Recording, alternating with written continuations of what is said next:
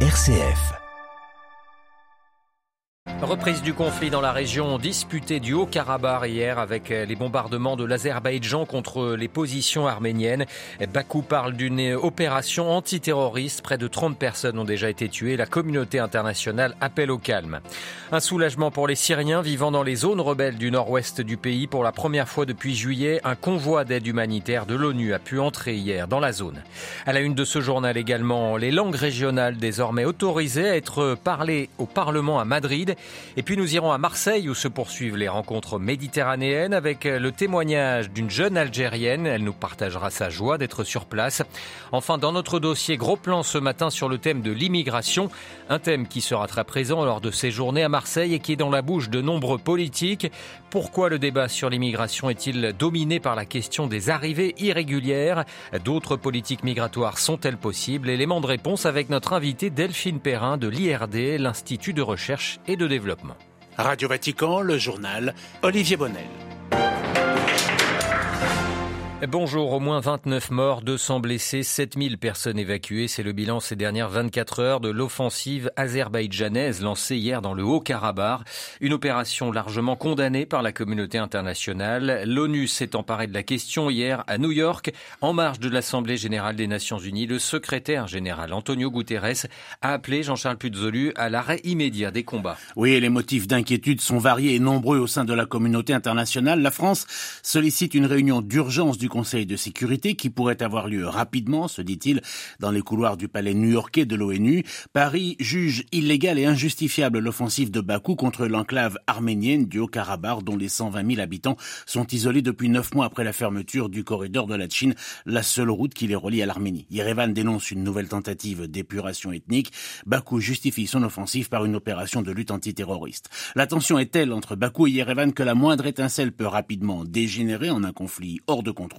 C'est d'ailleurs ce qui inquiète au plus haut point le secrétaire général de l'ONU qui a exhorté à une rapide désescalade au respect le plus strict du cessez-le-feu de 2020 et des principes du droit international humanitaire. La Russie, garante avec la Turquie du respect de ce cessez-le-feu, s'est elle aussi inquiétée, appelant à la cessation des hostilités.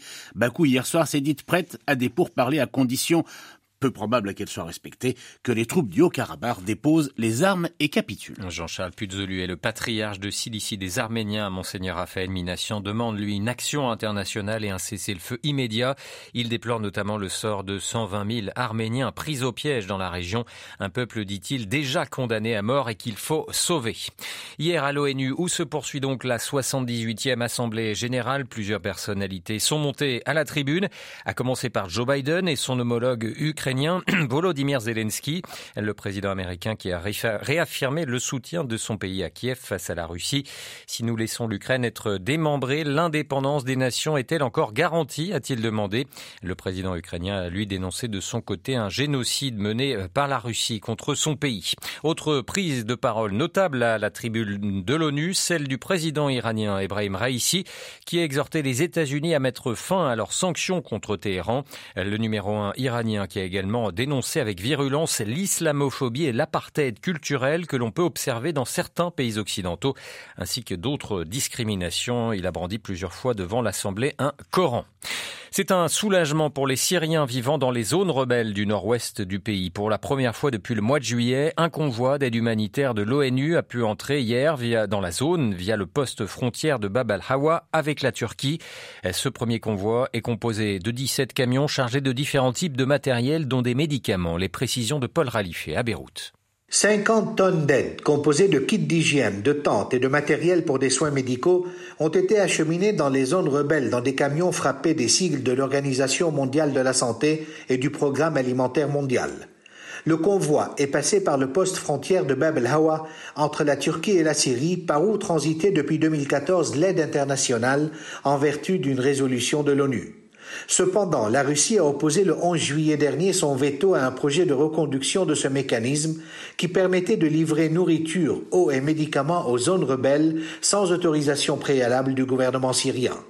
Damas et Moscou estimaient que ce mécanisme constituait une violation de la souveraineté syrienne. Début août, le gouvernement syrien a jeté du lest en autorisant l'utilisation par l'ONU pour une période de six mois de ce passage frontalier contrôlé par le groupe djihadiste Hayat Tahrir al-Sham. Le secrétaire général de l'ONU, Antonio Guterres, s'est réjoui mardi de la reprise de l'acheminement des aides vitales à Idlib et au nord d'Alep. Plus de 4 millions de personnes vivent dans ces régions qui échappent au contrôle de Damas, dont 2 700 000 déplacés internes. Paul Khalife, Beyrouth, RFI pour Radio Vatican. Les drapeaux britanniques vont flotter en France dès ce mercredi, six mois après un premier rendez-vous manqué. Le roi Charles III entame aujourd'hui une visite d'État de trois jours, visite destinée à mettre en avant l'amitié franco-britannique. Le souverain et son épouse Camilla seront accueillis par le couple Macron à l'Arc de Triomphe en début d'après-midi pour raviver la flamme sur la tombe du soldat inconnu, puis descendre l'avenue des Champs-Élysées. Autre temps fort, ce dîner prévu ce soir au château de Versailles. Charles III qui doit par ailleurs s'exprimer demain devant le Sénat il est attendu également à Bordeaux vendredi. C'est une petite révolution linguistique en Espagne. Les langues régionales ont désormais droit de citer au Congrès des députés à Madrid. Pour la première fois hier, le catalan, le basque ou encore le galicien ont été utilisés au Parlement. Une mesure obtenue par les indépendantistes catalans. Les précisions à Barcelone de Luis Marsens. Jusqu'à présent, lorsqu'un député à Madrid tentait de parler en catalan, en basque ou en galicien, il était repris à l'ordre, son micro était coupé et cela se terminait souvent par une amende. C'est désormais fini et c'est historique, a déclaré en catalan à la tribune Myriam Nogueras, députée indépendantiste. Aujourd'hui, on a également entendu des interventions en basque, en galicien, toutes traduites en espagnol en simultané. Longtemps opposé à cette mesure, le socialiste Pedro Sanchez a finalement accepté la demande des indépendantistes. En échange, il espère obtenir leur soutien pour rester au pouvoir en tout cas, euh, selon la gauche, le Parlement ressemble maintenant un peu plus à l'Espagne. On reconnaît la pluralité et la diversité de notre pays, a déclaré un élu de Soumar de la gauche radicale. Mais pour la droite, l'utilisation des langues régionales ne fait que diviser un peu plus l'Espagne. Passer par un service d'interprète est une perte de temps, estime le Parti populaire. Le gouvernement Sanchez veut aussi que ces langues régionales deviennent officielles au sein de l'Union européenne, mais ce sera beaucoup plus compliqué. Bruxelles a réclamé aujourd'hui de temps pour se prononcer. Barcelone, Luis Marsens pour Radio Vatican. L'Union européenne et les États-Unis disent suivent avec la plus grande vigilance la préparation de l'élection présidentielle prévue le 9 novembre à Madagascar et ce, une semaine après que 10 des 13 candidats au scrutin ont dénoncé un coup d'État institutionnel en cours dans le pays. Parmi ces candidats, le président sortant Ange Radzoel, 49 ans, il était arrivé au pouvoir en 2009 à la faveur d'un coup d'État et a été réélu en 2018. C'est le dernier jour pour la session de formation des 70 jeunes de la Méditerranée réunis sous un format inédit à Marseille et ils seront rejoints dès ce soir par 70 évêques des cinq rives, d'Athènes à Odessa en passant par Jérusalem, Alep, Barcelone et bien d'autres. Ils formeront des binômes avec ces jeunes. Un évêque et un jeune monteront eux samedi sur la scène du Pharaon devant le pape François et 900 personnes afin de présenter leurs réflexions de la semaine. Des échanges marqués hier par l'art du dialogue interreligieux intrinsèque à la Méditerranée berceau des religions abrahamiques. Parmi les jeunes, Boshra Meal, une Algérienne de 25 ans, musulmane venue d'Oran, la cité du bienheureux Pierre Clavry. Elle se réjouit de cette culture de la rencontre. On l'écoute. C'est des journées vraiment, vraiment riches parce que j'apprends leur langue, j'apprends sur euh, le christianisme, j'apprends sur leur euh, identité en tant qu'être humain et pas par rapport à leur religion. On essaye de travailler ensemble, on essaye de se discuter et parler de tous les sujets qu'on peut partager et de voir euh, les projets après, après ces rencontres-là. Qu'est-ce qu'on peut faire? Qu'est-ce qu'on peut apporter? En tant que jeune euh, pour apporter ce changement et pouvoir euh, vivre en paix avec tout le monde pas François comme tout, je vais pas le comparer avec tout le monde, mais c'est quelqu'un qui, peut-être je peux dire c'était grâce à lui et c'est grâce à lui qu'on arrive à faire ce genre d'événement et d'être ouvert à discuter et pouvoir venir pour cette rencontre pour voir les jeunes. Parce qu'on a toujours cette impression que les vieux si je peux dire ça n'arrivent pas à comprendre les jeunes.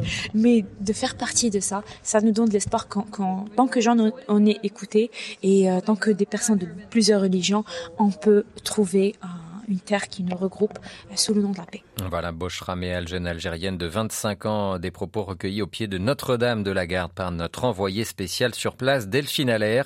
Hier, le pape François, comme avant chaque voyage, est allé se recueillir devant l'icône de la Vierge, la basilique Sainte-Marie-Majeure, afin de lui confier ses journées marseillaises.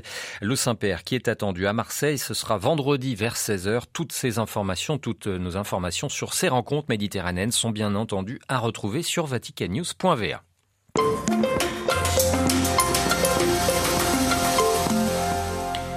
Et l'un des thèmes centraux des rencontres méditerranéennes de Marseille, c'est la migration, un thème récurrent dans l'actualité, les drames humains liés à l'immigration clandestine étant quotidien, on l'a vu euh, récemment encore euh, entre les deux rives de la Méditerranée.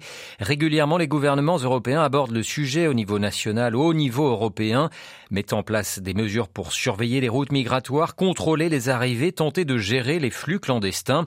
Les populations européennes sont maintenant focalisées sur cet aspect de l'immigration, oubliant qu'il existe encore des voie légale pour entrer en Europe. Pourquoi le débat sur l'immigration est-il ainsi dominé par les arrivées massives irrégulières? D'autres politiques migratoires sont-elles possibles? Élément de réponse ce matin avec Delphine Perrin, elle est juriste chargée de recherche à l'IRD, l'Institut de recherche et de développement on voit que ces migrations irrégulières, elles sont devenues extrêmement visibles. On a un aspect euh, impressionnant dans ces arrivées collectives et qui est sensationnel et qui est en fait créé par les obstacles mis à la migration légale. C'est-à-dire que le nombre de personnes qui viennent légalement en Europe est beaucoup plus important que les personnes qui viennent de manière irrégulière. Mais cette migration irrégulière, elle est médiatisée, elle est beaucoup reprise par euh, le personnel politique et ne peut servir que justement des visées politiques, surtout sur le, les plans nationaux des États en Europe. Vous, diriez finalement que ce problème, il est d'abord et avant tout politique et euh, finalement d'origine européenne? Ah oui, bien sûr. Les entrées se faisaient sans visa dans les pays européens jusque dans les années 80. Simplement, on a tendance sans doute à oublier qu'il y avait une libre circulation, qui ne veut pas dire une absence de contrôle et une autorisation pour tous euh, de vivre dans les pays européens. Ensuite, ce sont les pays européens qui progressivement ont imposé le visa d'entrée dans les années 80 ce visa d'entrée, il s'est généralisé dans les années 90 à l'encontre de tous les pays avec lesquels déjà il y a un grand différentiel euh, économique de développement et puis aussi à tous les pays générateurs de réfugiés. Donc là aussi il y a une dimension politique très importante. Pourquoi ce refus de vouloir accueillir et soutenir des personnes en recherche de protection? Ce problème de l'irrégularité, il n'y a pas 36 euh, euh, explications, il est créé par la fermeture des voies légales. Tous les sommets que l'on peut organiser, toutes les politiques qu'on peut mettre en place pour, pour lutter contre l'immigration illégale euh, en Méditerranée, finalement, c'est voué à l'échec, si je comprends bien. L'échec, euh, il est démontré depuis maintenant plus d'une trentaine d'années, parce que ça fait maintenant plus de 30 ans que les États européens cherchent à toujours plus fermer, dans une certaine illusion de pouvoir fermer les frontières. On ne fait que rechercher comment contrôler davantage les frontières en construisant des murs, avec des nouvelles technologies toujours plus importantes, avec davantage de moyens dans le personnel, dans le matériel. On a aussi, depuis 20 ans, euh, soutenu les pays en amont de nos frontières pour que eux aussi renforcent les contrôles. Le résultat, c'est qu'on a davantage encore d'arrivées collectives irrégulières, on a davantage de trafic, et ça inclut des coûts plus importants pour les sociétés européennes. Des coûts, bien sûr, pour ces politiques de contrôle, des coûts humains, puisqu'il y a davantage de drames, même un coût en termes d'insécurité, parce que toutes ces personnes arrivent de manière irrégulière avec des trafics clandestins et sont obligées de faire des activités dans l'irrégularité.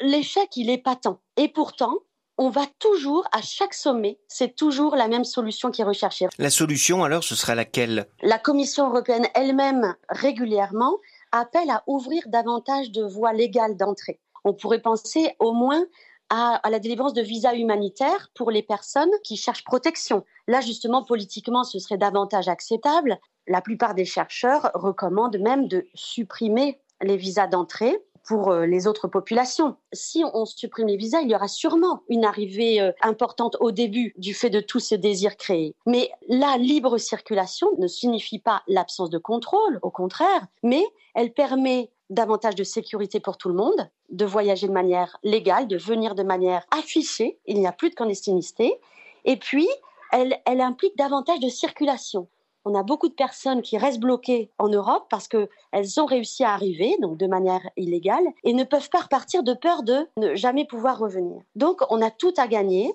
à davantage de circulation, mais malheureusement, c'est un point, cette question, la, suppression des visas, que les gouvernements refusent totalement de mettre même sur la table pour un début de négociation. Et c'est très dommage. Voilà, interrogé par Xavier Sartre, Delphine Perrin de l'IRD était ce matin l'invité de Radio Vatican.